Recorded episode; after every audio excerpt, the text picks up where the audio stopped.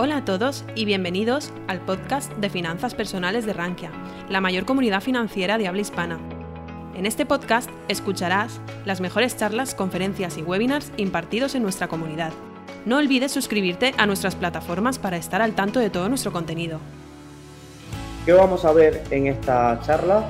Vamos a tener pues, dos partes, me gustaría en una primera parte mostraros eh, cómo seleccionar ideas de inversión, eh, cómo encontrar esas acciones donde invertir, incluso un repaso de antes, eh, en qué activos podemos invertir y cómo encontrar esas ideas de inversión tanto en acciones, como puede ser en fondos, como puede ser en ETFs.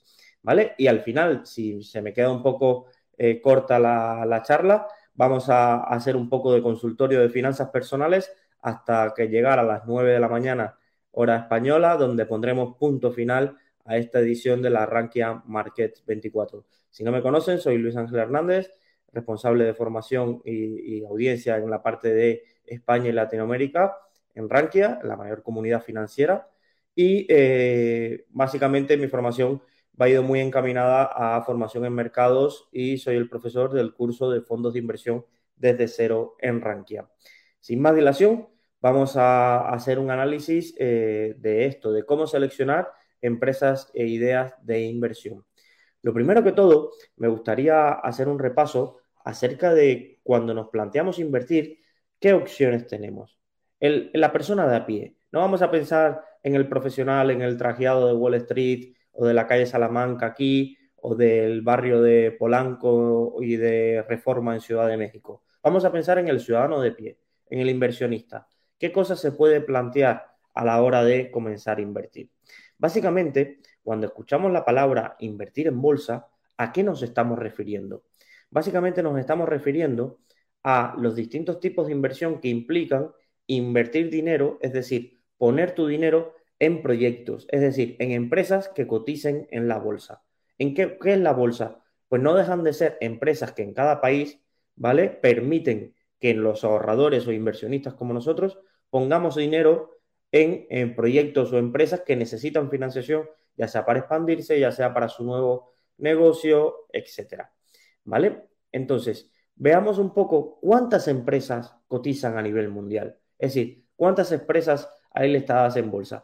Pues ayer, mientras me preparaba la charla, estuve buscando un informe que me lo dijera y había uno de la OSD, ¿vale? Que, que nos mostraba cuántas compañías cotizadas había a nivel mundial. Y la realidad, ¿vale? Es que existen, eh, lo teníamos por aquí, hay más de 54 mercados, ¿vale? Y teníamos casi 41.000 compañías cotizadas a nivel mundial, ¿vale? Esto es un dato bastante curioso, teníamos 41.000 acciones cotizadas a nivel mundial.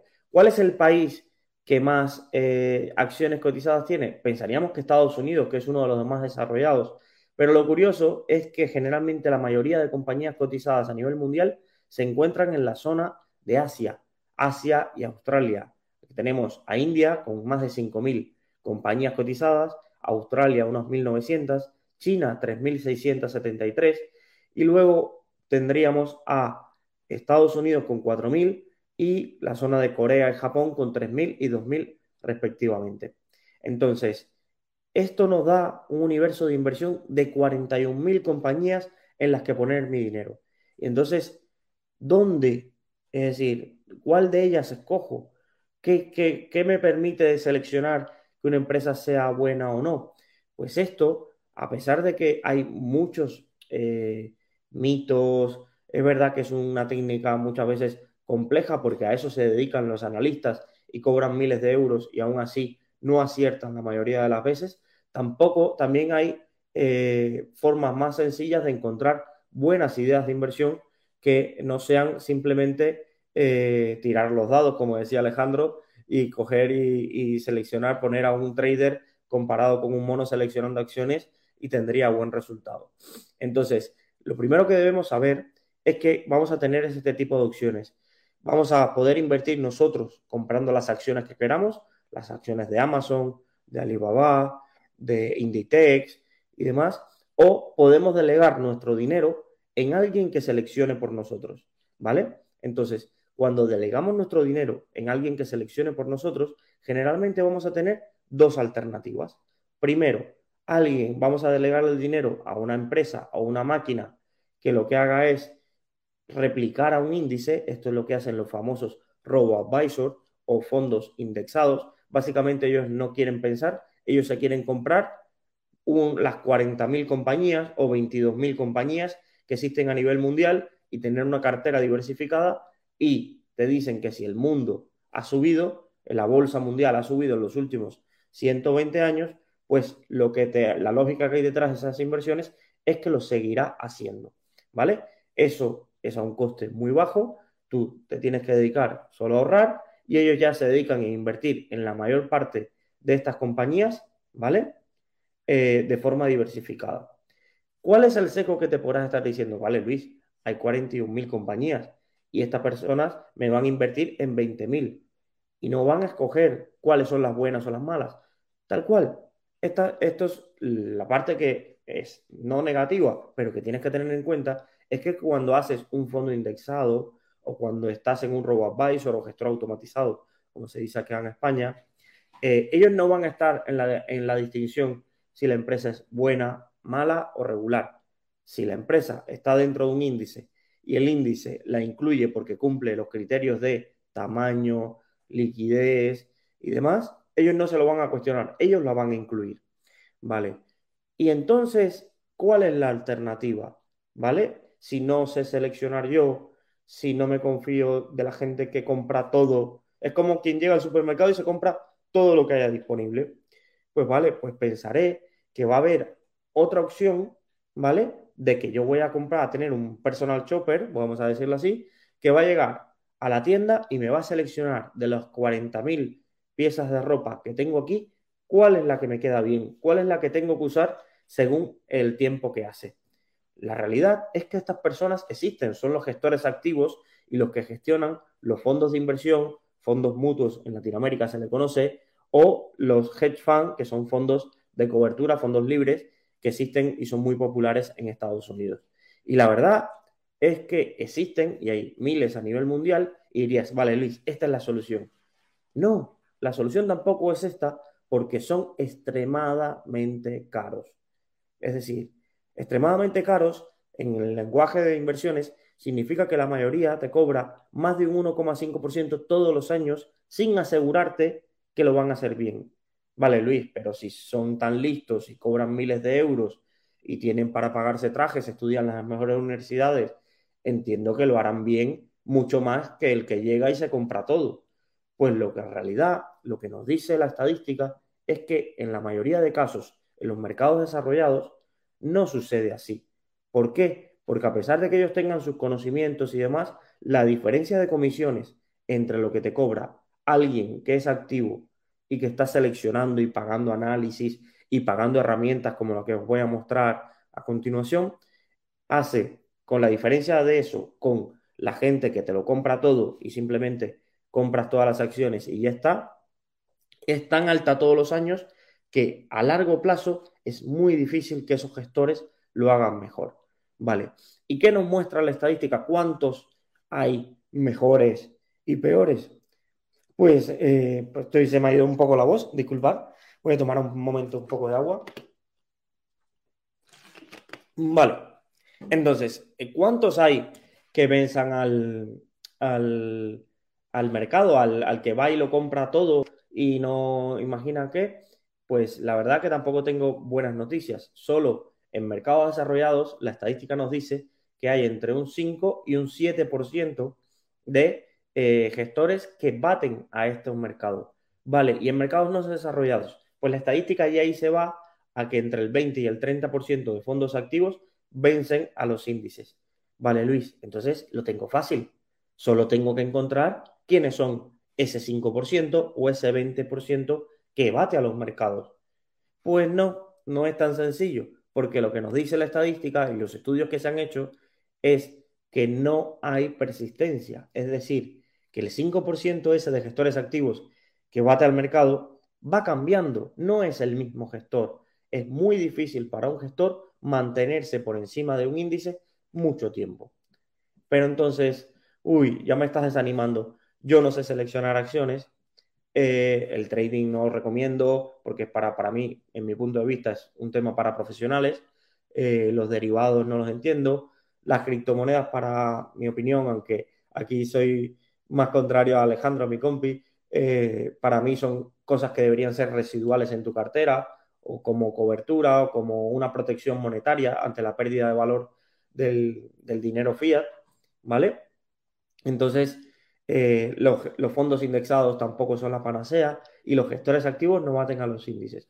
Entonces, ¿qué hacemos? ¿Cómo encontramos ideas de inversión eh, que nos sirvan a largo plazo y demás? Aquí ya dependerá de cada uno. A algunos les merecerá la pena eh, contratar al que lo compre todo, porque lo que nos dice la estadística es que si el mundo sigue creciendo y si, como digo yo, Soros no acaba el mundo como se ve en YouTube, o como si nos damos cuenta de que guerras han habido y que el mundo va mejor, aquí os recomiendo un libro que se llama eh, Fatfulness, ¿vale? Eh, os recomiendo la lectura porque os hace ver la perspectiva que cualquiera que nazca ahora en pleno siglo XXI eh, pensará que el mundo va peor. Y la realidad es que hay menos guerras que nunca. El número de pobres a nivel mundial o personas en la pobreza, bajo el umbral de la pobreza, cada vez es menor. Eh, las personas que llegan a educación superior cada vez es más alto. Nunca antes el mundo había tenido una esperanza de vida más alta. Y esto es lo que se traslada a los mercados financieros. Si el mundo va mejor y si pensamos que en 100 años el mundo seguirá yendo a mejor, lo que reflejarán las bolsas al final será eso, que haya momentos puntuales donde se caiga la bolsa. Es que somos así. ¿Quién nos ha puesto nervioso y después a los dos meses ha dicho, vaya tontería por la que estuve nervioso, por la que perdí el sueño, por la que pensaba que esto iba a ser el fin y mira ahora? Es decir, es lo normal. Y esto mismo que nos pasa en el día a día con situaciones que ahora mismo ni imaginamos, es lo que sucede en los mercados financieros, porque en los mercados financieros es verdad que hay muchas máquinas ahora mismo que están comprando y vendiendo y demás, pero lo que hay ahí detrás somos nosotros. A las máquinas las programamos nosotros y le trasladamos nuestros miedos, le trasladamos nuestras inseguridades, le trasladamos nuestras ambiciones de creernos mejor que nadie, le trasladamos nuestros ecos, la charla que acaba de dar mi compañero. Entonces, todo eso se refleja en el mercado financiero y en la compra de acciones. Entonces, vamos a ver, como un inversor, si yo quiero aprender, he aprendido análisis fundamental, sé un poquito de nociones básicas de economía, vale, ¿dónde encontrar esas acciones que me ahorre tiempo para entre las 41.000 acciones que hay a nivel mundial, yo encontrar cuáles son eh, las mejores? Vale, como os comenté, este era el universo de compañías eh, disponibles. Pero veamos un poco, ¿vale? vais a empezar a seleccionar acciones, ¿vale? O van a decir, o vas a confiar en alguien que te diga que va a seleccionar acciones, ¿vale? ¿Cuánto es lo máximo que podré ganar? ¿Cuánto es una rentabilidad que yo considere buena o aceptable? ¿Vale? Os voy a, aumentar aquí la gráfica para que lo podáis ver mejor. ¿Vale? Y esto es súper importante porque cada vez más personas caen en estafas financieras y es por no tener claro este gráfico. Aquí tenemos a los mejores inversores de la historia. Los mejores. No Pepito el youtuber, ni fulanito el instagramer, ni menganito el tiktoker. ¿Vale? Estos son los mejores inversores de la historia. ¿Vale? Y si podéis ver, lo que estáis viendo aquí es eh, unas rentabilidades y los años en los que han conseguido las rentabilidades. Diríamos, cualquiera que esté viendo esta gráfica diría, ah, el mejor inversor de la historia fue Jim Rogers. Ha conseguido un 30% eh, anualizado, ¿vale? Un 30% anualizado por encima del SP500. Es decir, no solo ha tenido la rentabilidad del SP500, que ha sido brutal, muy buena, no, no, no, es que él le ha sacado un 30%, ¿vale? Pero aquí lo que nos dice es que solo lo pudo hacer por un periodo un poquito superior a 10 años, ¿vale? Y se retiró. Quien conozca la historia de Jim Rogers es uno de los inversores que más rápido se ha retirado, se dedicó a viajar por el mundo, tiene libros sobre China, la verdad es un fenómeno, como decimos en el mundo de la, inversión. Entonces, eh, pero se retiró a tiempo, ¿vale? Alguien que haya mantenido más de 50 años en el mercado, ¿y por qué se dice que es el mejor inversor de la historia? Warren Buffett. ¿Cuánto le ha sacado Warren Buffett?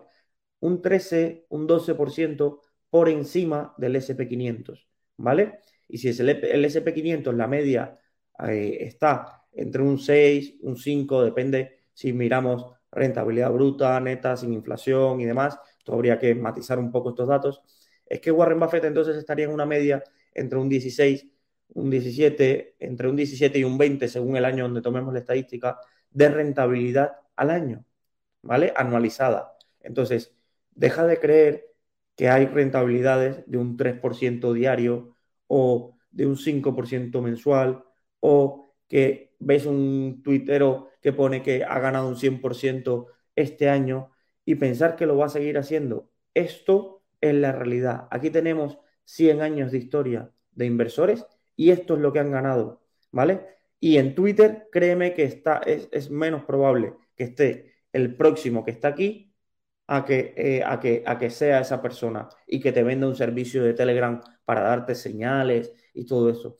Dejar de pensar que el dinero fácil existe, ¿vale? Entonces, teníamos 41.000 acciones, ya sé que más o menos, si lo hago muy bien, debería estar entre la rentabilidad del SP500 y un 10%, entre un 5 y un 10% arriba, si lo hago muy, muy bien, ¿vale? Pero ¿dónde encontramos esas ideas de inversión? ¿Vale? Lo primero, para filtrar un poco el universo de inversión, se utilizan en este mundo los screeners, ¿vale? Screener, eh, filtradores, filtros, como le queráis llamar. Y cada vez hay muchos screeners, cada vez más hay, porque son empresas que sacan este software, se alimentan de una base de datos y te ofrecen esos, esos datos de forma abierta. Generalmente duran un año, dos años de forma abierta, es decir, pública, con acceso a los datos, pero luego pasan a ser eh, de pago.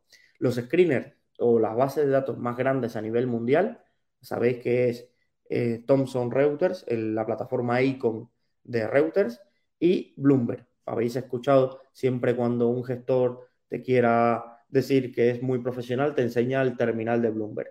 ¿Qué pasa? Que son, o el de Bloomberg, el de FactSet, pero son muy costosos. Son unos software bastante costosos de alrededor de, te puede algunos salir entre 10.000 a 25.000 eh, euros al año, ¿vale? Entonces, generalmente esto solo está o en la biblioteca de tu universidad o eh, si eres eh, un inversor, un inversor profesional, generalmente el trabajo te lo paga y lo puedes utilizar, ¿vale? Nosotros tenemos acá en Rankia un artículo donde os decimos nuestra selección de screeners, ¿vale?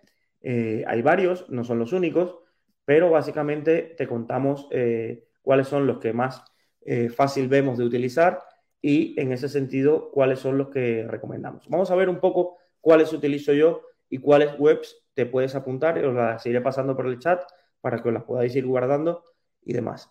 Voy a ir casi de menos conocida a más conocida, ¿vale? Y os diré para qué me gustan a mí y para qué no. Por ejemplo, esta, teletrader.com. ¿vale? Esto es una web donde tenemos información tanto de acciones como de fondos, como de ETF, futuros, ¿vale? Aquí lo tenemos casi todo, podemos crearnos nuestra cartera, podemos crearnos alertas, derivados, la verdad que es para mí divisas, ¿vale? Para mí es una de las más completas. Si vamos a esos screeners, que lo tenemos aquí, ¿vale? Podemos ir seleccionando la región que queremos. ¿vale? Uno de los problemas que tienen casi todos los screeners es que no ofrecen las 41.000 acciones. ¿Por qué? Porque los datos son caros. Una de las fuentes de ingresos, no sé si lo sabíais, que tienen las bolsas no es solo las comisiones que se llevan por cada uno que opere y demás, sino es la venta de datos, ¿vale? La venta de datos a las que se conectan estas compañías, el tiempo real, todo esto es una fuente de ingresos y en muchos casos una de las principales fuentes de ingresos de las bolsas, ¿vale? Entonces, generalmente en los screeners lo que te vas a encontrar, ¿vale? Son, eh, te vas a encontrar compañías eh, americanas y de Europa, generalmente. Aquí me está pidiendo que me loguee. Generalmente tengo cuenta, lo que ahora no la tengo por acá guardada. Ah, mira, sí la tengo aquí, ¿vale? A ver si acepto los términos y la tengo guardada y así no me pide registro, ¿vale? El, registro es gratuito, ¿vale? No, no han tenido que pagar nada ni nada de eso, ¿vale? Entonces, aquí podemos seleccionar compañías a nivel mundial, Europa, Norteamérica y Asia. Como estoy en Europa, voy a seleccionar compañías de Europa. Imaginaros que yo estoy convencido de que eh, las pequeñas compañías a largo plazo lo hacen mejor. Pues aquí seleccionaré el, filtro de microempresas. Y aquí te lo dice, ¿vale? ¿Qué consideramos una microcap? Una empresa de menos de 250 millones de capitalización. Small cap entre 250 y 2.000 millones, 2.000 millones a 10.000 las mid cap, large cap entre 10 y 150 mil millones y mega cap más de 150 mil millones. Y voy a ir filtrando. Y además, aquí tengo el volumen, esta grafiquita que veis aquí es el volumen de compañías que hay en cada uno de los segmentos. Por ejemplo, si pongo micro, ya veo todo lo que estoy descartando. ¿Vale? Entonces, veamos a ver, aquí lo que voy a filtrar es, vale, yo quiero compañías que tengan el, el voy a quedarme con las compañías que peor lo han hecho. Imaginaros que yo soy un inversor contrario y lo que quiero es quedarme con compañías que no han ido muy bien, pero que pueden rebotar, ¿vale? Pues señalo este filtro. Si no lo quiero, lo desmarco y demás y lo voy viendo, ¿vale? O, por ejemplo, este, el PER, ¿vale? Esta es la relación que existe entre el precio de una acción y los beneficios por acción del año pasado que ha tenido esa compañía. Generalmente recordar que este es un indicador que no es perfecto porque no tiene en cuenta la deuda de una compañía. Puede una compañía estar muy barata en cuanto al PER. Recordar que muy barata puede considerarse de dos formas. En términos absolutos, podríamos decir que una compañía está barata por PER, generalmente si la vemos a menos de 10 veces beneficio, o si vemos en términos relativos, podemos decir que una compañía está barata si está a un PER por debajo del PER histórico de la compañía o está por debajo de lo que es el, PER de compañías comparables. Por ejemplo, si comparamos el PER de Inditex con el PER de HM, con el PER de alguna empresa retail en Estados Unidos, ¿vale? Entonces, eh, generalmente entre 0 y 15 consideramos que estamos eh, yendo a un nicho de compañías eh, que están relativamente baratas. Pero esto no me ha dicho del todo, es decir, esto es un filtro muy, muy, muy básico, ¿vale? Entonces, ahí nos mostrarían las compañías que se nos quedarían, ¿vale? Lo hemos marcado aquí, menos de 250 y PER entre 0 y 15 y aquí lo puedo ir ajustando.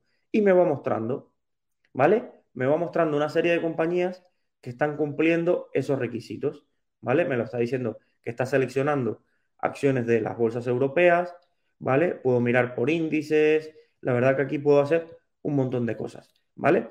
Y si veo compañías que me van gustando, puedo ampliar el máximo de resultados para que veáis el máximo de resultados, puedo aquí ordenarlos, ¿vale?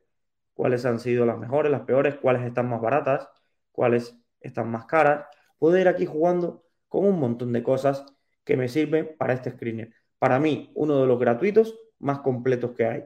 Una de las cosas que os recomiendo es que si encontráis acciones que os gustan, pero que solamente lo que no os gusta es que está a un precio muy elevado, utilizar la opción de alerta, os la guardáis y que os envía una alerta cuando eh, esta acción llegue al precio que objetivo. Porque mucha gente eh, hace y quiere tener eh, en cartera mil acciones y va a seguir a mil acciones y luego eh, no, no es capaz de, seleccionar. Una de las cosas que cuando escuchas a los inversores profesionales que mejor hacen es que ellos acotan su universo de inversión.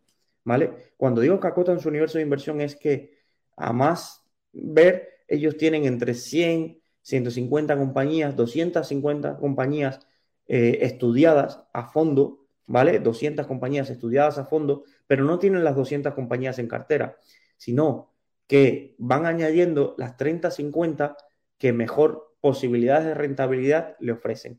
Y las demás, como ya las tienen estudiadas, solo esperan a que dé una oportunidad. Y puede pasar que en 10 años esa oportunidad no ocurra, ¿vale?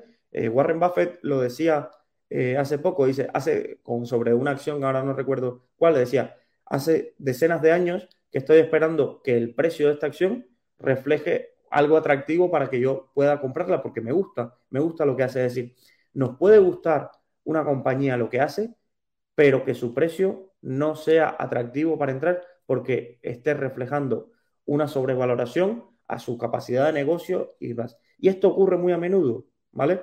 Hay personas que te pueden encantar compañías, modelos de negocio, que si se está pagando 100 veces los beneficios que esa acción tiene ahora, muy poco recorrido puede que te quede, ¿vale? Entonces, aquí yo coincido con los gestores value en que eh, pagar, sobrepagar a veces cuando no sabes lo que va a pasar en 5 o 6 años, mirar, pensar atrás lo que ha pasado en los últimos 5 o 6 años. ¿Podrías haberlo previsto que íbamos a tener una crisis sanitaria, una guerra, eh, una desaceleración en China, eh, que íbamos a tener el petróleo a cero y al año siguiente a 100?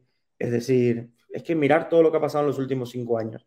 Y, entonces no es tan sencillo. Entonces, lo único que es seguro es que no deberíamos pagar, eh, sobrepagar por una compañía. Vale, vamos a seguir. Os he presentado este, yo creo que es, no era muy conocido y, os va a servir.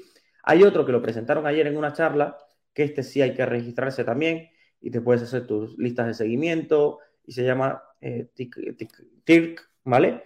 Y puedes ir eh, poniendo el flujo de caja libre, el free cash flow, puedes ir añadiéndole métricas y puedes seleccionar las métricas que quieras, el país, la región, hay un montón de métricas fundamental, de fundamentales, ¿vale? Según, porque claro, esto también es interesante. Por ejemplo, estas dos métricas que vemos aquí son muy interesantes para compañías inmobiliarias, REITs, SOSIMIS en España, ¿vale? Pero quizás no sea interesante esta métrica filtrarla para compañías de crecimiento, ¿vale? O para compañías eh, petroleras, no lo sé, ¿vale? Entonces, lo que os digo es que cuando veáis muchos de estos múltiplos es que cada sector o cada estilo de compañías suele tener unos múltiplos adecuados, ¿vale?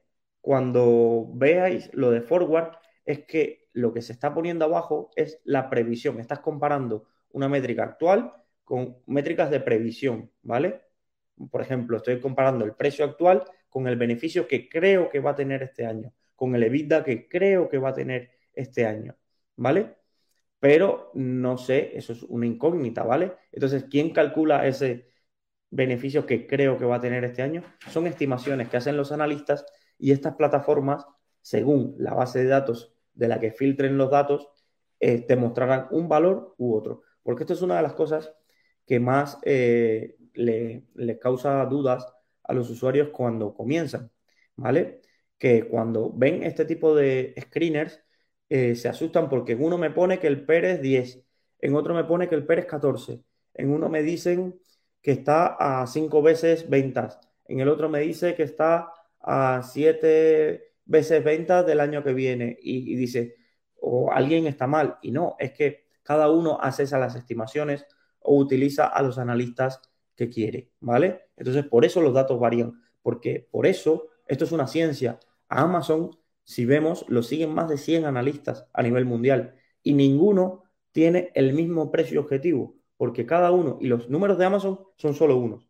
Las cuentas de resultados de Amazon, tú vas al archivo de informe de las cuentas de Amazon y hay unas cuentas, unos números, pero los 100 analistas lo interpretan de 100 formas distintas y no dejan de ser igual de listos, sino que cada uno toma una estimación o que toma otra. Aquí está el verdadero arte de la selección de, compañías y selección de acciones. ¿Vale? Vayamos ahora a otro screener. Este está muy bien. Tenéis aquí, por ejemplo, lo que os comenté, las estimaciones de los analistas. ¿Vale? Por ejemplo, aquí tenemos a Alphabet y aquí me está diciendo los analistas hasta 2023 qué estiman que haga la compañía, qué porcentaje de crecimiento tengo y demás. ¿Y esto para qué os va a servir? Para por ejemplo, yo estoy esperando los resultados, ¿vale? Y hay veces que salen resultados que yo veo que Amazon o Alphabet ha ganado mucho dinero y la acción se despeña. Pues que, si ya ha ganado dinero, pero ya ha crecido, pero generalmente se queda por abajo de lo que esperaban los analistas, pues entonces generalmente eso es una señal de mala noticia y seguramente reaccionará eh, mal. ¿Vale? Entonces aquí tenemos mucha de esta información. Por ejemplo, otra de las cosas que tiene esta plataforma es que podéis ver también las transcripciones de eh, las, eh, las call conference o las juntas generales o la presentación de relación con inversores, ¿vale? Esto ya me hace que me tengo que evitar estar viéndolo en directo, coger 90, eh, eh, cogerme 90 minutos y verlo y demás. Entonces, aquí tenéis todas las transcripciones, tenéis las presentaciones públicas, quiénes son los principales accionistas, aquí lo veis, quiénes son los principales accionistas y cuántas acciones tienen, cómo evoluciona, esto se llaman los insiders. La verdad que este es muy, muy completo. ¿Qué pasa? Que como lo habéis podido ver, ¿vale? A ver si voy aquí arriba y lo, y lo veis, me sacan un aviso de que acabo de activar la suscripción de 90 días gratis. Luego tiene un coste el terminal eh, eh, TIRC y por aquí podéis ver que se puede invitar a otros y la verdad que algunos influencers por ahí, es verdad que por seguirlos te dan eh, suscripciones gratis, pero luego pasa a ser de, pago, ¿vale? Tenerlo en cuenta porque es, un, es una acción que está muy bien para un, un screener, pero luego se convierte de pago. ¿Qué otros screeners tenemos? Por ejemplo, gratuitos. Este tampoco es muy conocido, ¿vale? Pero es eh, el screener de eh, Reuters, ¿vale?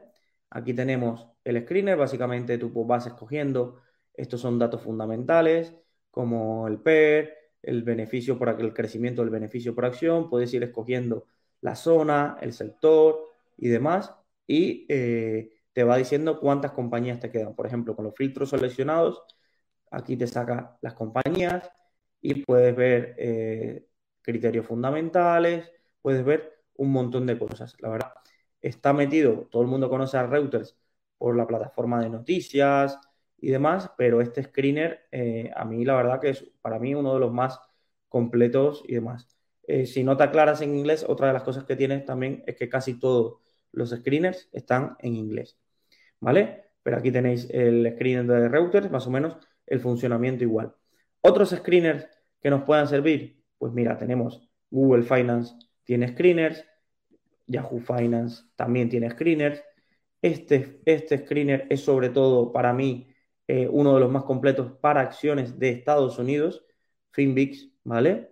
Aquí lo tenéis y demás, porque te da bastante información y, demás. Después tenemos, podemos tener eh, otros screeners, como puede ser, por ejemplo, si vais en vez de morningstar.es, vais a .com, ¿vale?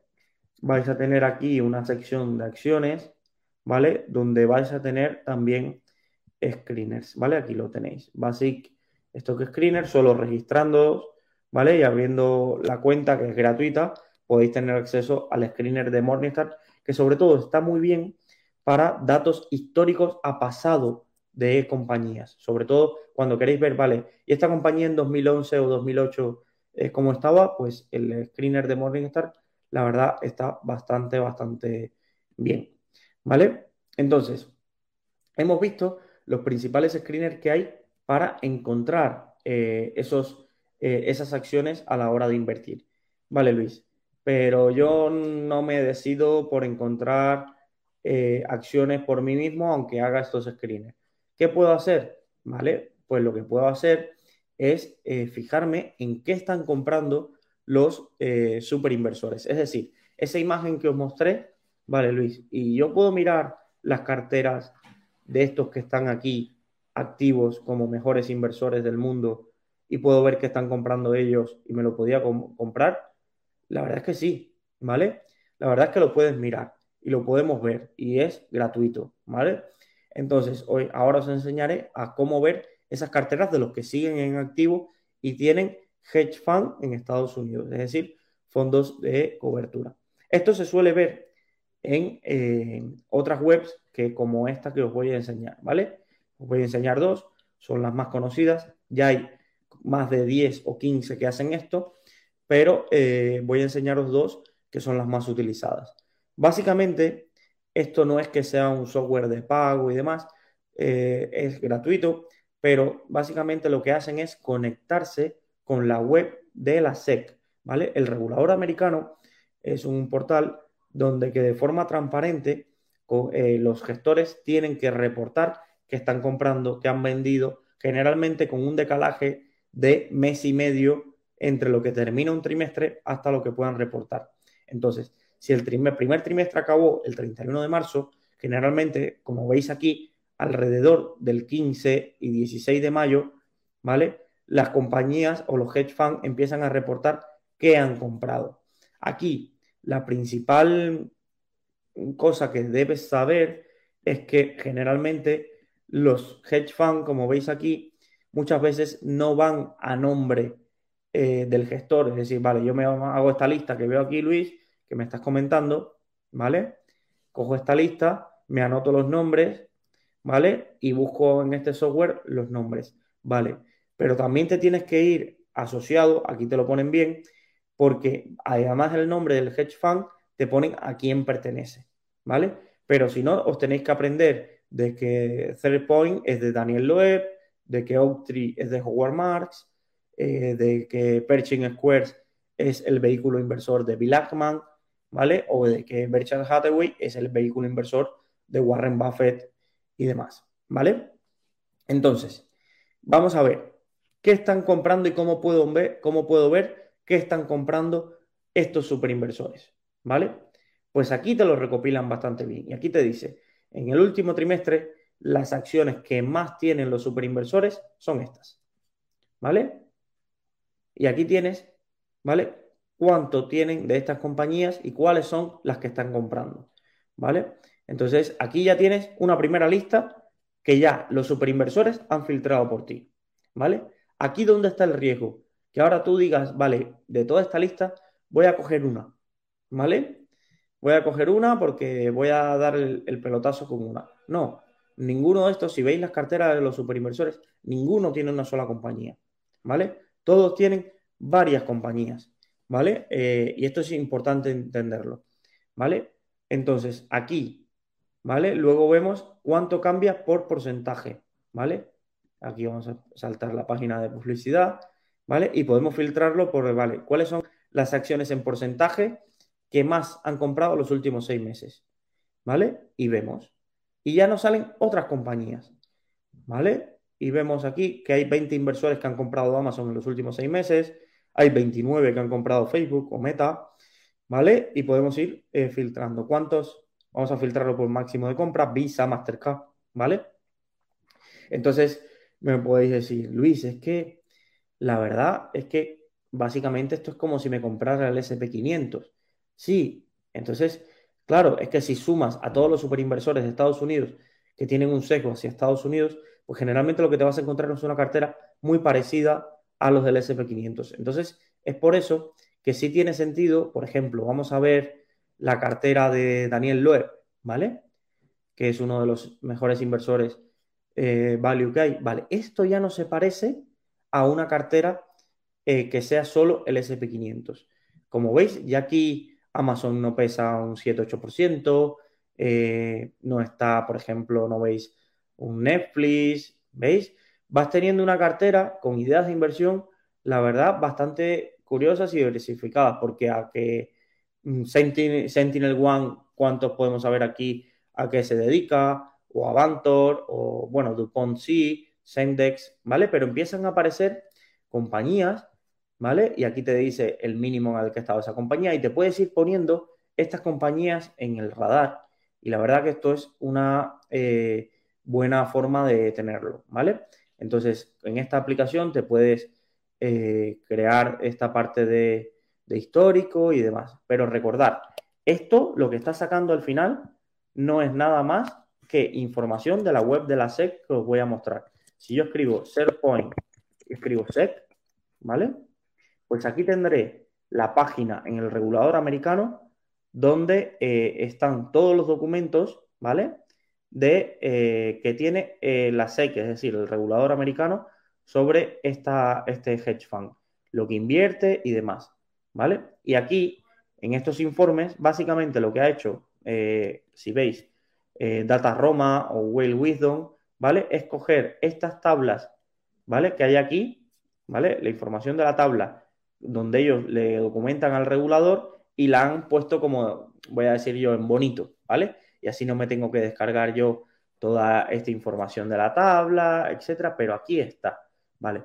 Y si yo quiero ser el primero en enterarme, ¿qué tengo que hacer? ¿Vale? Pues voy aquí a la SEC y digo, vale, yo quiero ser el primero en enterarme de todo lo que compra, vende, no solo del anuncio trimestral. Yo quiero enterarme de todo, cada vez que compre algo o que venda y que lo reporte al regulador. Pues voy a este botón de aquí, ¿vale?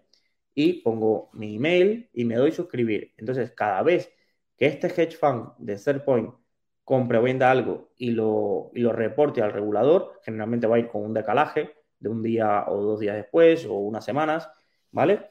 Pues eh, yo seré el primero en enterarme, incluso antes que se refleje en este tipo de herramientas, ¿vale? Os había enseñado Data Roma, eh, que vais aquí a Super Investors y es eh, una de las, de las más usadas, pero tenéis también igualmente con otras funcionalidades, tenéis a Well, Wisdom, ¿vale? Donde también os da información de cuáles son las compañías más visitadas, cuáles son las que me pongo en seguimiento, a qué, eh, a qué inversores quiero poner en seguimiento, cuáles son las carteras de los inversores más visitadas, por ejemplo, esta de Sion Asset Management, si hay alguien de la audiencia que sepa a qué superinversor se refiere, ¿vale? Podemos hacer eso y, hacer eh, el concurso de, vale, de estos 10, ¿a cuántas conoces?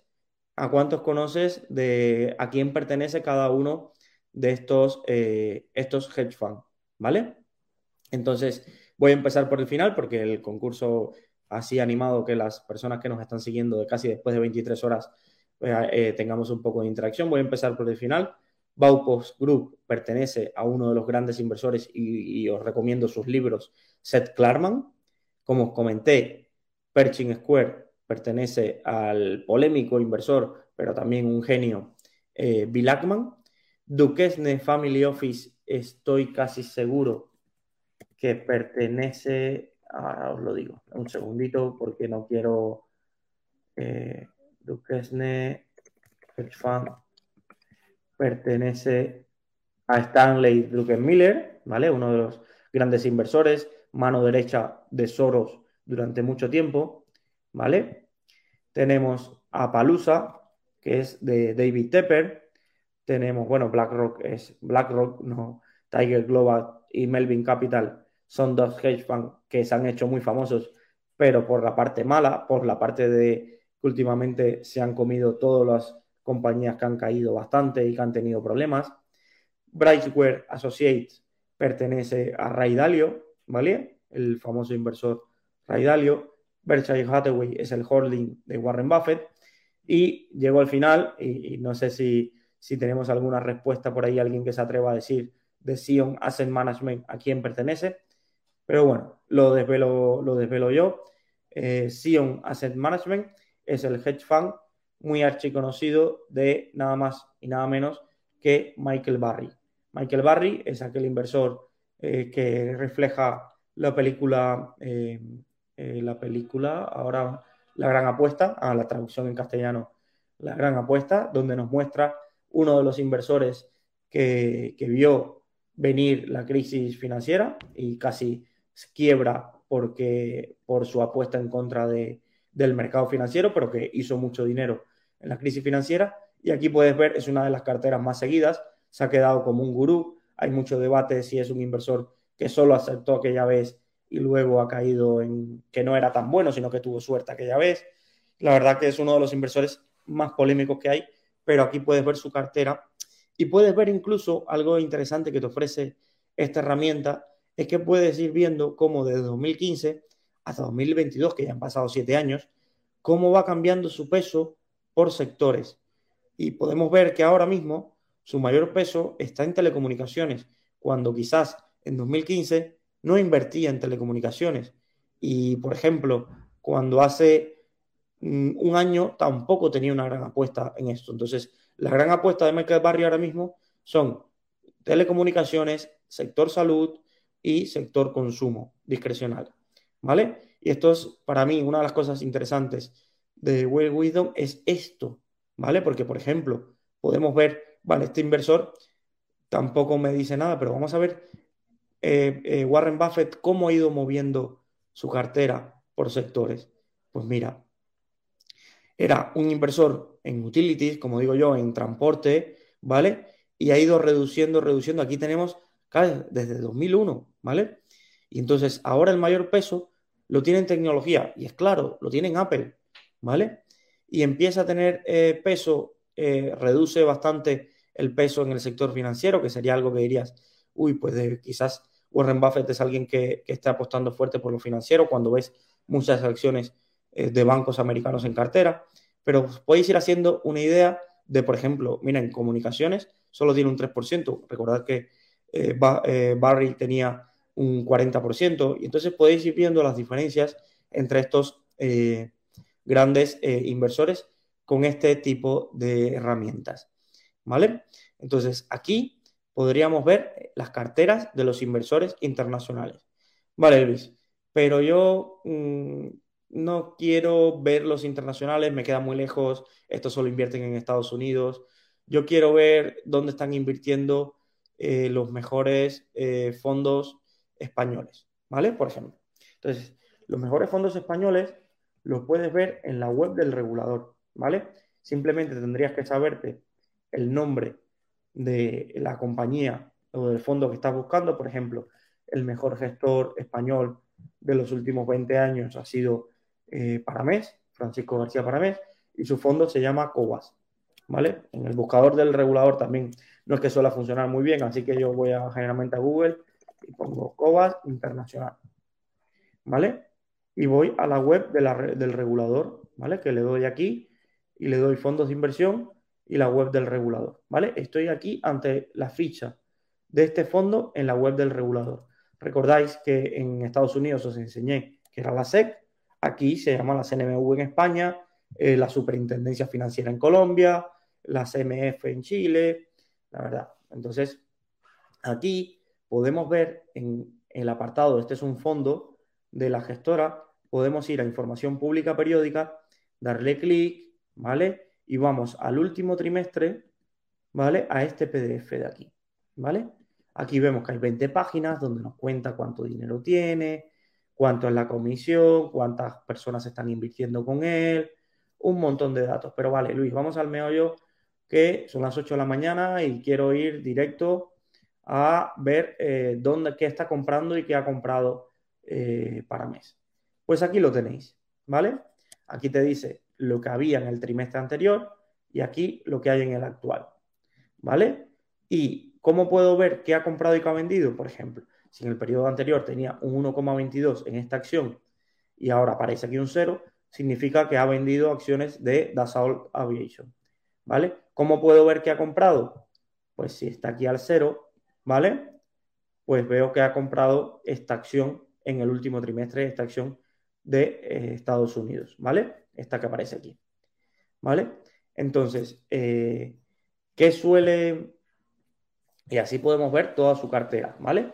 Y así podríamos ver la cartera de más de mil fondos españoles que hay. Y la puedes ver con un decalaje de un mes, ¿vale? Recordar que en Estados Unidos os dije que era un mes y medio más o menos el decalaje con el que lo podías ver. Aquí, cada vez que termina un trimestre, el, el fondo tiene hasta un mes para actualizar este documento, ¿vale? Generalmente todos esperan al mes, entonces no entres a consultar el 4 de abril cómo está la cartera, generalmente vete al 30 de abril para ver eh, la cartera actualizada de estos fondos, ¿vale? Aquí tenemos tanto fondos como SICAP, las carteras de los fondos y las SICAPs. Vale, Luis. Pero, ¿y los inversores europeos? ¿Cómo yo puedo ver? Vale, hemos visto la cartera Vamos a pensar, ¿eh? Hemos visto hacer un repaso. Hemos visto la cartera de fondos españoles, cómo consultarla. Hemos visto la cartera de los grandes superinversores americanos y hedge fund, cómo consultarla. Pero vale, Luis, yo, yo es que invierto en el BlackRock World Technology, que es un gran fondo de tecnología. ¿Cómo puedo, o en el FanSmith, cómo puedo yo saber la cartera de Fan, de Smith, ¿vale? Pues aquí la buena noticia es que se puede, la mala es que va con un, poco más de decalaje, ¿vale?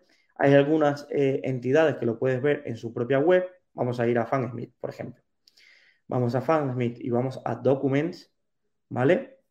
Y tenemos que ir a unos documentos que se llaman eh, el Annual Report o el Semi-Annual Report. Vamos a, vamos a buscar aquí Semi-Annual.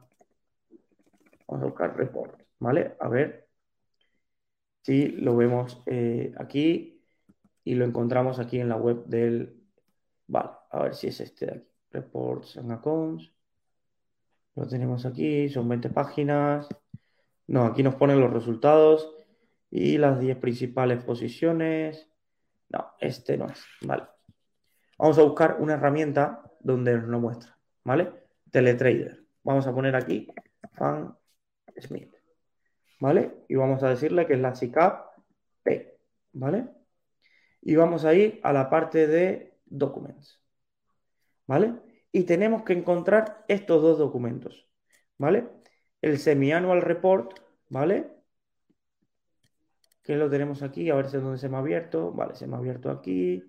Y ahora voy a mostrarlo aquí. ¿Vale? Aquí lo tenemos. Este documento. ¿Vale? Y aquí vamos a tener en el, la cartera actualizada de todas las compañías que invierte este fondo. Vamos a ver, generalmente está al final. Aquí podéis ver todas las clases que tiene, cuánto patrimonio tiene y aquí lo tenéis. Esta es la cartera más actualizada, completa, ¿vale? De FanSmith, ¿vale? Aquí lo tenéis. Aquí tenéis todas las acciones que tiene y demás. Por ejemplo, vale, Luis, ya vi que en Teletrader me podías encontrar la de FanSmith, pero ¿y si yo pongo BlackRock World ¿vale? Technology me sale. Ah, no aparece.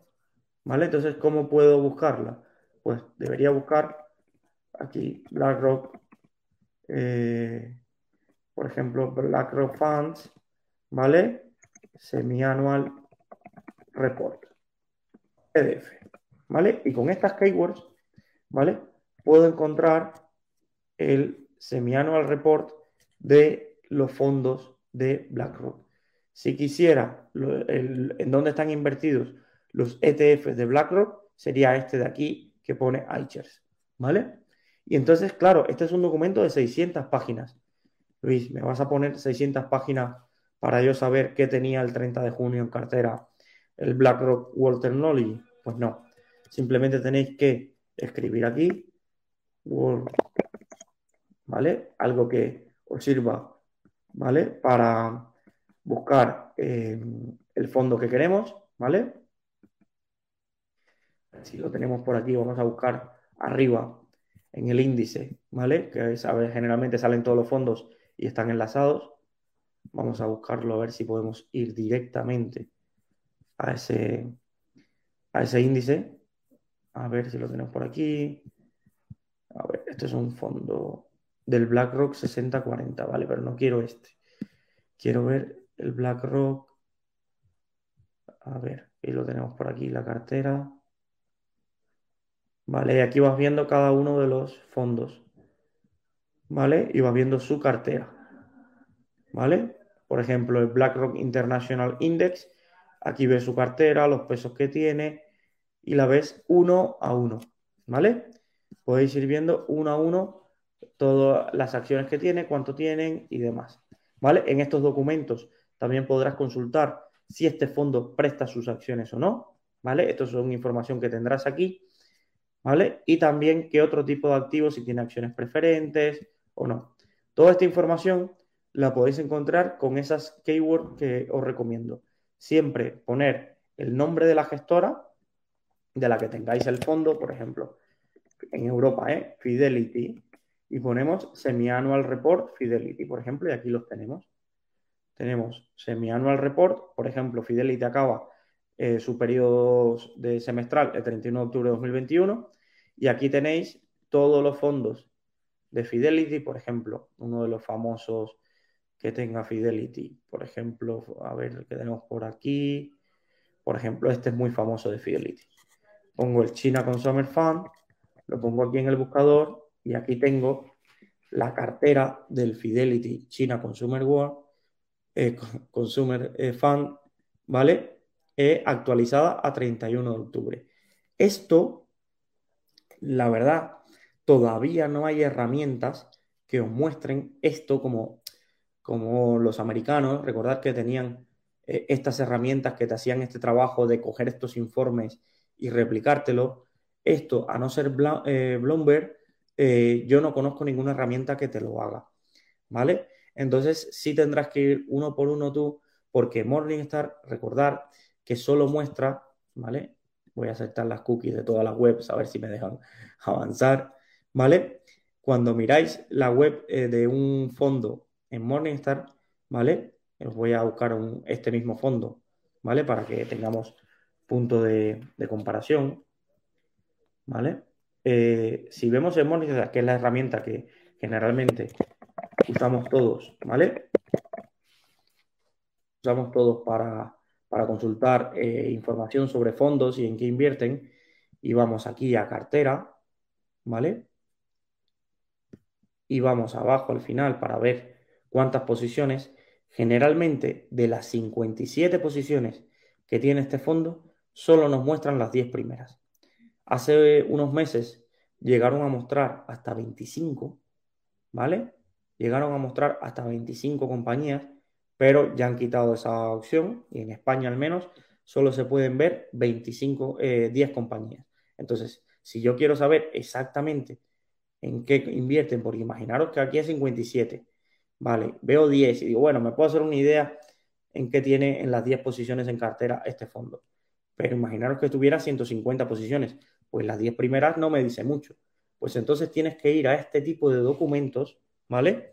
Para eh, consultar la cartera, en qué invierte y demás, ¿vale? Esto es interesante. Vale, otra herramienta que era muy usada en, en España, sobre todo para conocer la cartera de los fondos, eh, de los fondos eh, en España, era, ahora no me acuerdo exactamente el nombre, ¿vale? Pero ahora se ha puesto muy de moda esta cartera, invertir en fondos, eh, cartera, A ver si encuentro la herramienta. No sé si es esta, ¿vale? Pero la buscaré. No, esta no es. Esta no es. Hay una herramienta, luego la, a ver si durante la charla me acuerdo, ¿vale? Que os muestra eh, las carteras de los fondos eh, indexados y los fondos en España. Os muestra esa, esa, esa cartera y cómo podéis encontrarla, ¿vale? Entonces, aquí podéis encontrar en esa, creo que es invertir en fondos.info o algo así, también podéis encontrar, pero solo de los fondos españoles, porque básicamente esa web lo que hace es coger la información de la CNMV y mostrarla en un formato tabla, estilo lo que hace DataRoma. ¿Vale? Eh, pues así más o menos es como se puede encontrar y encontrar ideas de inversión de los inversores españoles, de los grandes fondos de inversión europeos, de los grandes fondos y gestores eh, internacionales. Entonces, nos quedan 30 minutos para llegar a las 24 horas. Voy a, dar por finalizada esta parte de la charla y os invito ahora a entrar en un periodo de 30 minutos de consultorio de finanzas personales donde estaré a vuestra disposición para cualquier duda que tengáis sobre finanzas, que sean, eh, no me digáis ahora qué acción comprar o si la, esta acción está en una ha hecho una vela martillo y demás, no es mi campo de especialidad, pero podéis hacer preguntas de finanzas desde las más básicas hasta un poco las más complejas y eh, os respondo, como comenté, eh, tenemos un curso de fondos de inversión en, en, Rankia donde imparto las clases, que os lo dejaré eh, por el chat, son más de 105 lecciones y más de 100 horas de charlas, aquí podéis ver todas las lecciones que hay donde aprendemos todo esto y os comento acerca de las carteras de los fondos de inversión o errores frecuentes y demás. También eh, todos los meses, esto ya así de forma gratuita, porque es verdad que el curso eh, tiene un coste de 49 euros, que yo no, dependiendo de, cada uno eh, podrá permitírselo o no, ya son más de 1.100 alumnos. También tenemos un consultorio de finanzas personales, que este sí lo hacemos el último lunes de cada mes. Nos tocaría el lunes que viene, el 30 de mayo. Vamos a estar en directo, donde generalmente, eh, como mi compañero Alejandro es un experto en criptomonedas, Xiaojin está al día a día hablando con los fondos y mis conocimientos pueden ser un poco más enfocados a temas de fiscalidad o a temas eh, de conocimiento de mercado, herramientas y demás, donde os exponemos un poco, eh, ahí nos, vosotros preguntáis y nosotros respondemos. Sé que son las ocho y media, no os habéis levantado pensando, o si nos sigues desde Latinoamérica, quizás nos estés leyendo y sean la una o las dos de la mañana y no tengas muchas preguntas, pero, pero bueno, mira, me están llegando aquí por el chat algunas eh, preguntas aquí al, mail y demás. Os voy a dejar. Eh, sí, bueno, aquí tengo a mi compañero que está haciendo un poco de, como digo yo, de spam financiero, pero es verdad, se merece que, le hagamos spam. Es decir, yo es verdad que hace cinco o seis años eh, comencé a invertir y, quizás muchas veces cuento las cosas y explico las cosas con unos términos que quizás sean complicados de, entender y demás. Y tenemos a, a nuestro compañero audiovisuales que ha creado esta serie, ¿vale? Que podéis seguir eh, de forma gratuita en YouTube, que se llama De ser accionista.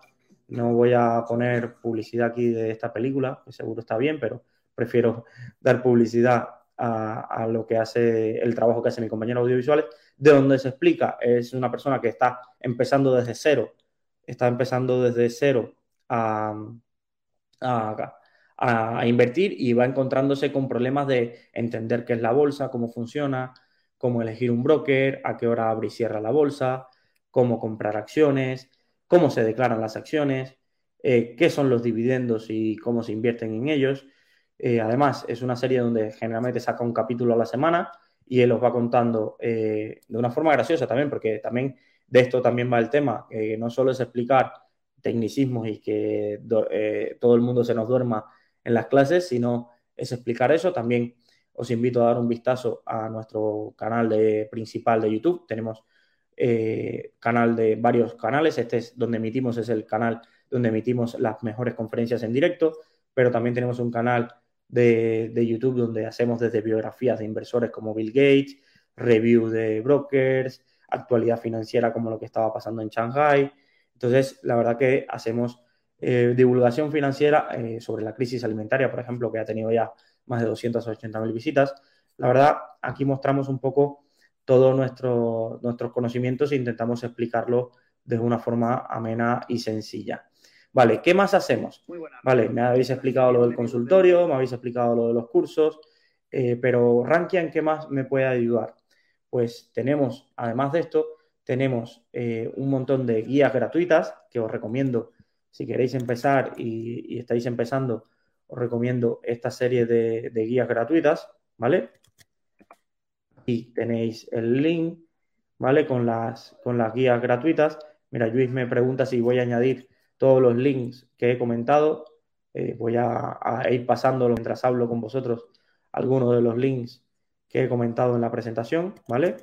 Y voy a hacer repaso el primero sería este de Teletrader y me voy a ir quitando cosas, si no, el ordenador se me va, se me va a ir. Luego eh, os comenté la app de TIRC, ¿vale? Vamos a hacer repaso. Luego hemos visto el screeners de Reuters, ¿vale? Os lo voy a pasar por aquí. ¿Vale? Tenemos nuestro artículo, ¿vale? Un poquito de, publicidad para que podáis encontrar los mejores artículos de los, screeners. Luego tenemos a Morningstar, ¿vale? Lo, lo vamos a ver aquí.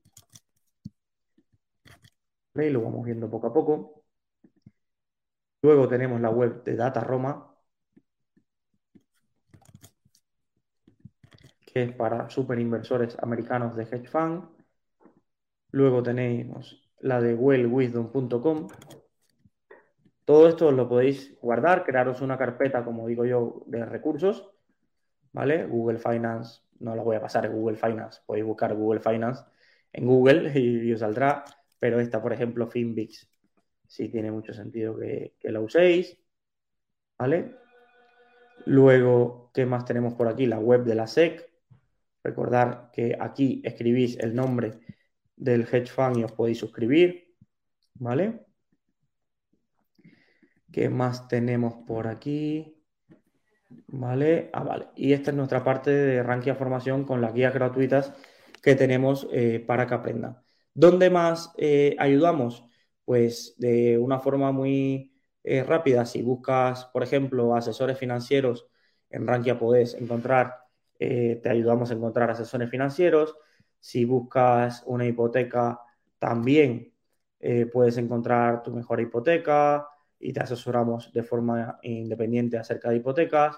O si incluso si quieres encontrar eh, cuáles son los mejores másteres financieros o cursos para invertir que no imparte Rankia, son cursos y demás. También te asesoramos acerca de cuáles son las mejores universidades online y demás. Entonces, recordar que vamos a estar en directo eh, durante al menos 30 minutos más. Podéis ir dejando vuestras preguntas eh, sobre, sobre tanto la presentación y demás. Nos han llegado muchas preguntas. Recordad que hemos tenido 24 charlas. Las 24 charlas si estáis eh, inscritos en la landing del evento, ¿vale? Que es esta de aquí, os la pasaré también. Recibiréis en unos días la grabación del evento y así podéis ver con calma las 24 charlas. La verdad que ha sido eh, unas jornadas muy, muy completas. Hemos tocado desde todos los temas, criptomonedas, acciones latinoamericanas, si hay recesión o no, el papel de las mujeres en finanzas, estrategias de trading, Python y lenguajes de programación aplicado a finanzas, eh, psicología de inversión. Eh, si acabáis de llegar, os recomiendo muchísimo la charla que ha impartido en horas de la madrugada mi compañero Alejandro sobre más de 20, 25, se le acabó el tiempo, pero tuvo 25 secos eh, cognitivos que, explicó, la verdad, y, y, fue muy interesante. Yo llegué casi al final porque estuve, entregué la transmisión por la noche y me levanté temprano para estar aquí. Y, la verdad que, fue muy, muy interesante. Mira, también os pasaré este informe, se me había olvidado pasaros acerca de cuántas compañías cotizan en el mundo, cuál es el tamaño de esas compañías y demás. Este es un informe bastante, bastante interesante. Así que, que, que esto, esto ha sido las 24 horas. Vale, ¿qué nos queda por delante?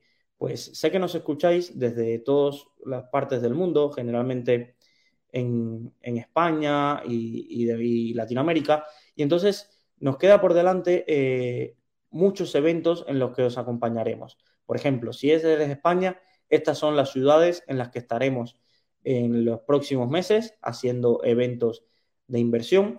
También vuelven nuestros mega eventos presenciales, no de 24 horas, no estamos tan locos de hacer un evento de 24 horas, pero sí eventos de todo el día, donde haremos eventos, nuestro evento de la Rankia Market Experience, que antes de la, de la crisis sanitaria hacíamos en Lisboa, Madrid, Santiago de Chile y Ciudad de México, vuelven de forma presencial, volvemos a viajar a Latinoamérica, a Ciudad de México y a Santiago de Chile, el 1 y el 6 y 7 de octubre. El 1 estaremos en Santiago de Chile, 6 y 7 de octubre estaremos en Ciudad de México con un evento presencial de casi 10 horas de formaciones en vivo. También volvemos a Madrid, volvemos a Madrid, en, creo recordar que es el 5 de octubre, un evento todo el día con los mejores ponentes de habla hispana en, Madrid de finanzas. Vamos a tener un, un cartel, la verdad, bastante, bastante chulo. Y también eh, volvemos eh, tentativamente a Portugal, es decir, no, no sé si hay alguien desde Portugal siguiéndonos, pero en Portugal también estaremos presentes en finales de octubre seguramente. Esto es lo que nos viene por delante en, cuanto a eventos. Hemos, eh, tenemos las 24 horas. El mes próximo, para los oyentes de Latinoamérica, tenemos una semana dedicada a la inversión en criptomonedas. Sé que no está de moda ahora invertir en, criptomonedas después de la caída, pero volvemos a, impartir una sesión sobre todo de formación. No queremos, no somos el típico canal que está, como se dice, pumpeando una criptomoneda de esto va a subir y demás, no es nuestra misión. Nuestra misión es dar formación financiera y haremos una semana de formación financiera acerca de las criptomonedas. ¿Vale? Entonces, eh, si es así, nos tenemos eh, una pregunta que, me acaba de, llegar y entonces es cómo puedo conocer eh, los mejores fondos de inversión, ¿vale? Y cuánto puedo ganar con fondos de inversión, ¿vale? Os enseñé cuánto ganaban los gestores, pero os voy a enseñar ahora por ejemplo, vamos a ir a, Morningstar, por ejemplo, México. Nos, la pregunta, creo que me pregunta por fondos mutuos y demás, así que la persona debe ser, eh, nos debe estar escuchando desde México, ¿vale? Porque esto es, esto es importante también, ¿vale? Por ponernos un referente mental de cuánto puedo llegar a ganar, ¿vale? Con fondos de inversión. Ya vi que los mejores inversores a largo plazo ganaban el que más, un 20%, ¿vale? Pues esta es la lista de fondos que, por ejemplo, que se comercializan en México. En México hay comercializables casi 4.000 fondos, ¿vale? Pero ¿cuánto puedo llegar a ganar con un fondo de inversión si hubiese escogido el mejor fondo de inversión que se comercializa en México? Pues si voy y busco esto, ¿vale? Pues tendría que el mejor fondo de inversión de México lo que ha podido ganar es un 20% anualizado en los últimos 10 años. ¿Esto qué me implica? Que eh, de ahí hacia abajo están el resto de rentabilidades. Fijaros, ya el décimo que más ha ganado ya se va a un 15% anualizado. Y eso es mucho dinero. Si metemos una calculadora de interés compuesto, ¿vale? ¿Vale? Veamos la diferencia que hay entre el primero y el décimo, por ejemplo. Vamos a aceptar cookies y tenemos un capital de 100 mil dólares, ¿vale? No vamos a agregar nada anual y vamos a poner 10 años. Y con un fondo habría ganado el 20% con el interés compuesto una vez al año. Y este sería, vale, voy a ponerlo sin el punto. Este sería el patrimonio si hubiese invertido en el mejor fondo de, en el mejor fondo de inversión en México, este sería el patrimonio que tendría, pero si hubiese invertido en el décimo mejor fondo, este sería el patrimonio que tendría, 200.000 euros menos, porque esto es lo que hace el interés compuesto, que diferencias de un 5%, ¿vale? Sean, sobre todo a largo plazo, en diferencias muy grandes. Imaginaros que no es en 10 años, voy a ponerle 20, con solo, solo no, ojalá todos tuviéramos 100 mil dólares o euros. Si hubiera puesto 100 mil dólares en el mejor fondo de inversión de México hace 20 años, ¿vale? Y que hubiera ganado un 20% anualizado, tendría 3.800.000 eh, dólares. Sin embargo, si lo hubiera puesto en el décimo fondo, ¿vale? Tendría 1.600.000, casi 2 millones menos. Y si lo hubiese puesto en el 50 mejor fondo, ¿vale? De México. Es decir, y hubiera ganado un 7%. Tendría 300.000 euros. Es decir, la diferencia entre haber elegido el fondo más, es decir, el fondo más grande de México, más grande no, de mejor rentabilidad, disculpar, y el fondo 50 de 4.000 más rentables, hubiese sido una diferencia de casi 3 millones de euros en 20 años. Así es como funciona el interés compuesto. Y importan tanto los años como importa la rentabilidad.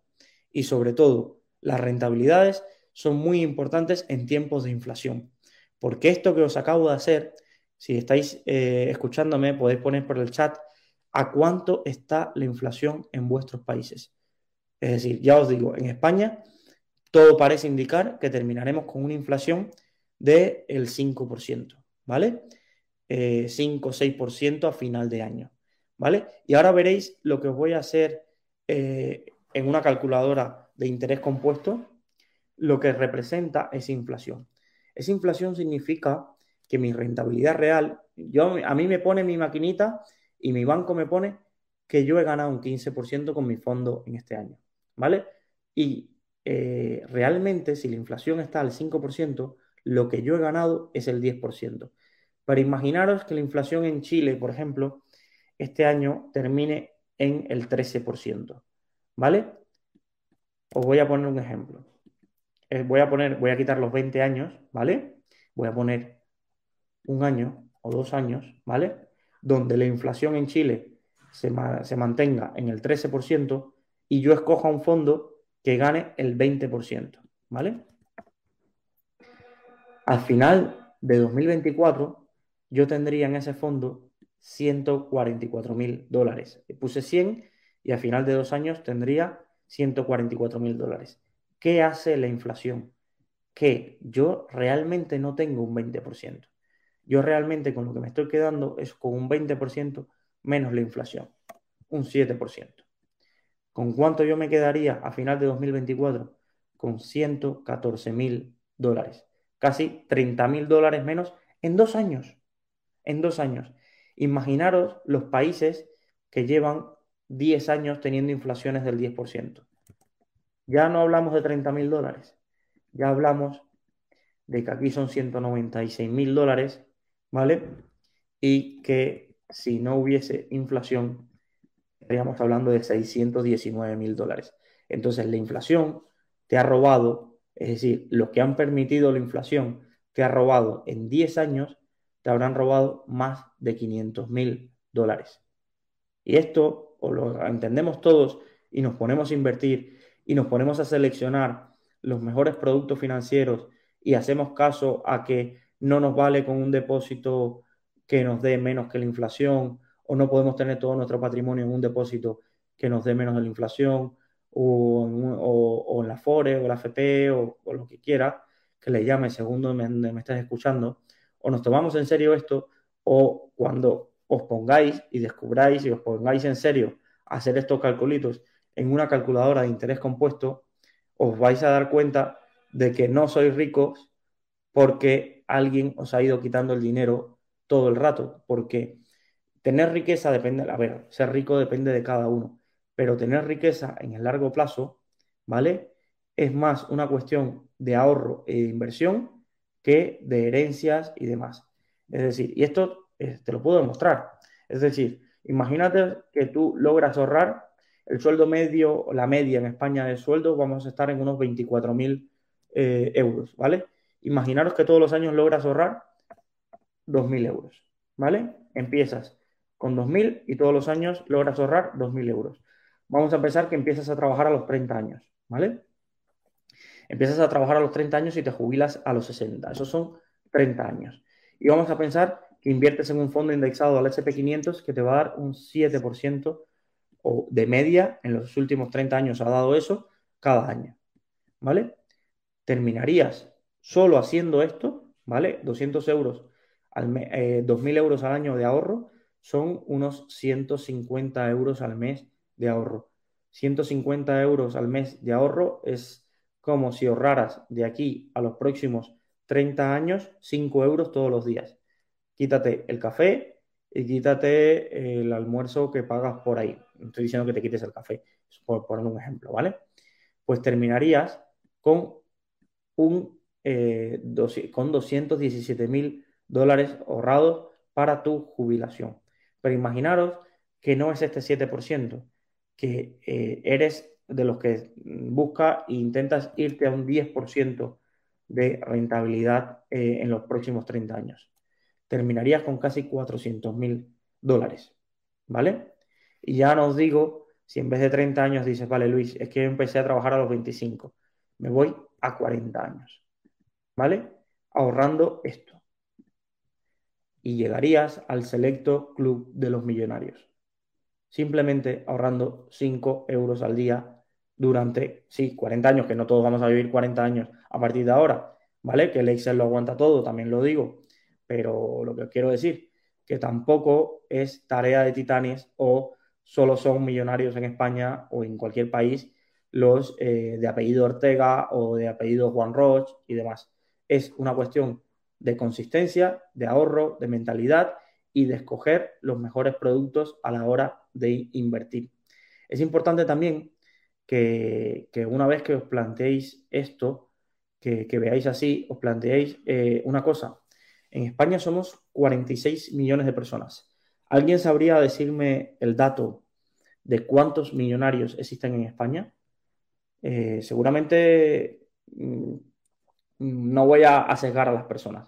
Diríamos que millonarios, millonarios, millonarios, de tener un millón de euros en su cuenta o en activos. ¿Cuántas personas creen de 46 millones de personas que son millonarios en España?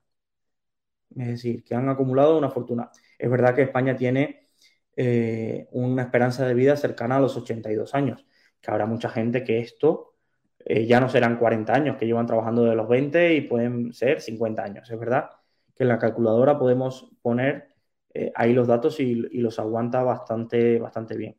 ¿Cuántos millonarios creéis que, tenemos en España? ¿Alguien que se anime con, una cifra? Mm, yo generalmente pensaba que existirían unos mil. Dije, mil millonarios, yo creo que está bien. En España yo creo que mil millonarios me parece, verdad, que está, dije, va, está la familia Ortega y sus hijos, los Juan Ross, eh, Florentino y su familia, eh, determinadas eh, familias que conoces, la Koplovich, dije, bueno, unos mil, mil quinientos millonarios existen en España, fijo, ¿vale? Entonces, qué sorpresa para mí, la verdad, fue una sorpresa para mí, que cuando, la verdad, me puse a buscar el dato de cuántos millonarios existían en España, encontré que un millón de personas en España, más de un millón de personas en España, son millonarios. Más de un millón. Es decir, una de cada 40 personas en España es millonario. En Rankia somos 50 personas. Pues hoy saldré de esta charla y buscaré al millonario. Porque tiene que haber, por estadística, tiene que haber un millonario cada 40 personas en España. Y, os preguntáis, eh, si buscar ese dato en vuestro país, ¿cuántas personas son millonarios? Entonces, ¿Es difícil? Sí. ¿Es complicado? También. Pero imposible no lo es. Si una de cada 40 personas en España, vamos a decir que muchas habrán sido por herencias, muchas habrán sido por patrimonio inmobiliario, que en España es muy típico, pero muchísimos también, eh, muchísimos también lo habrán tenido por méritos propios. Mira, Pedro Alejandro Cantero nos comenta que hay 1.147.000 millonarios en España. Entonces, muchas personas de estas habrán sido con esfuerzo, trabajo y ahorro. Esfuerzo, trabajo, ahorro. Y lo que hemos intentado explicaros durante estas 24 horas que hemos estado casi en directo es que es esfuerzo, trabajo, ahorro e inversión. Y si me añades más, educación financiera. Esta semana, eh, empecé la semana un poco, tenía la ilusión por este evento, pero terminé, empecé un poco tocado porque el domingo enviamos un mail a una newsletter. Nosotros tenemos más de 140.000 personas que cada domingo reciben una newsletter de bolsa en España. Y envié una newsletter donde hablaba de todas las estafas financieras que había, eh, que había a nivel mundial y que estaban tan de moda. os puedo enseñar, mira, eh, os, puedo enseñar cómo estafas financieras eh, tienen miles y miles de vídeos en YouTube. Por ejemplo, esto es una estafa. Y hay gente todos los días hablando de esa estafa. Pues empecé muy tocado porque encontré que, mira, 131.000 visitas, un vídeo presentándote la estafa. ¿Vale? Y para que le creas. Y hace cuatro meses nada más este vídeo. ¿Vale? Y, había un señor que me escribía y me decía que, que lamentablemente había perdido un millón de euros en una estafa. No sé cuánto dinero tenía. No sé si tenía 200 millones y ha perdido un millón y demás, pero es un millón de euros en una estafa financiera. Y esa es nuestra misión, evitar con información financiera que tú navegues en Instagram, navegues en YouTube y veas este tipo de cosas, ¿vale? Veas que Ronaldinho, ¿vale? Que veas que Ronaldinho, Cafú y demás están invirtiendo, están jugando un partido, le están haciendo publicidad a Kaká, que Figo, veas un partido y le están haciendo Valderrama, y que están haciendo publicidad de una estafa financiera. Eso no somos nosotros. Nosotros somos, los, como digo yo, no los pobres, pero los que estamos del otro lado. Los que no nos hacemos millonarios con estafas financieras, pero sí alertamos y nuestro trabajo es alertar de, y daros formación acerca de, eh, de cómo evitarlas y cómo formarte. Cómo eh, que te salten las alarmas si alguien te promete un 30% de, inversión anualizada. Si alguien te dice que, vas a ganar eh, un... El otro día vi, este, en este caso, esta estafa eh, decía que ibas a ganar un 1.600% en 30 meses, solo le tenías que dejar tu dinero 30 meses. Claro, en 30 meses esta gente ha desaparecido del mapa y no les vuelves a ver el pelo. Entonces, eh, la verdad que esta es nuestra misión. Esto que pone aquí, de, aquí desde 2003, ayudándote a tomar mejores decisiones financieras, no puede ser solo un eslogan. Al final, esto es lo que hacemos. Evidentemente podríamos hacer un evento donde ganásemos mucho dinero diciendo de hazte rico y le ponemos este nombre, hazte rico y retírate a los 40, ¿vale? Y te ponemos de patrocinadores, me, sé más de 50 estafas que van patrocinando canales de YouTube, canales de Instagram, eh, ahora mismo que estarían encantados de habernos patrocinados un evento como este. Sin embargo, ¿qué hemos hecho? 24 horas. 24 horas de formación financiera para que aprendas desde ETFs, desde análisis fundamental, materias primas y tú tomes las mejores decisiones financieras. Si te ha gustado nuestro podcast, te invitamos a que nos lo cuentes en los comentarios. Además, no olvides suscribirte a través de tu plataforma favorita o el blog Rankia Podcast para estar al día de todas las novedades.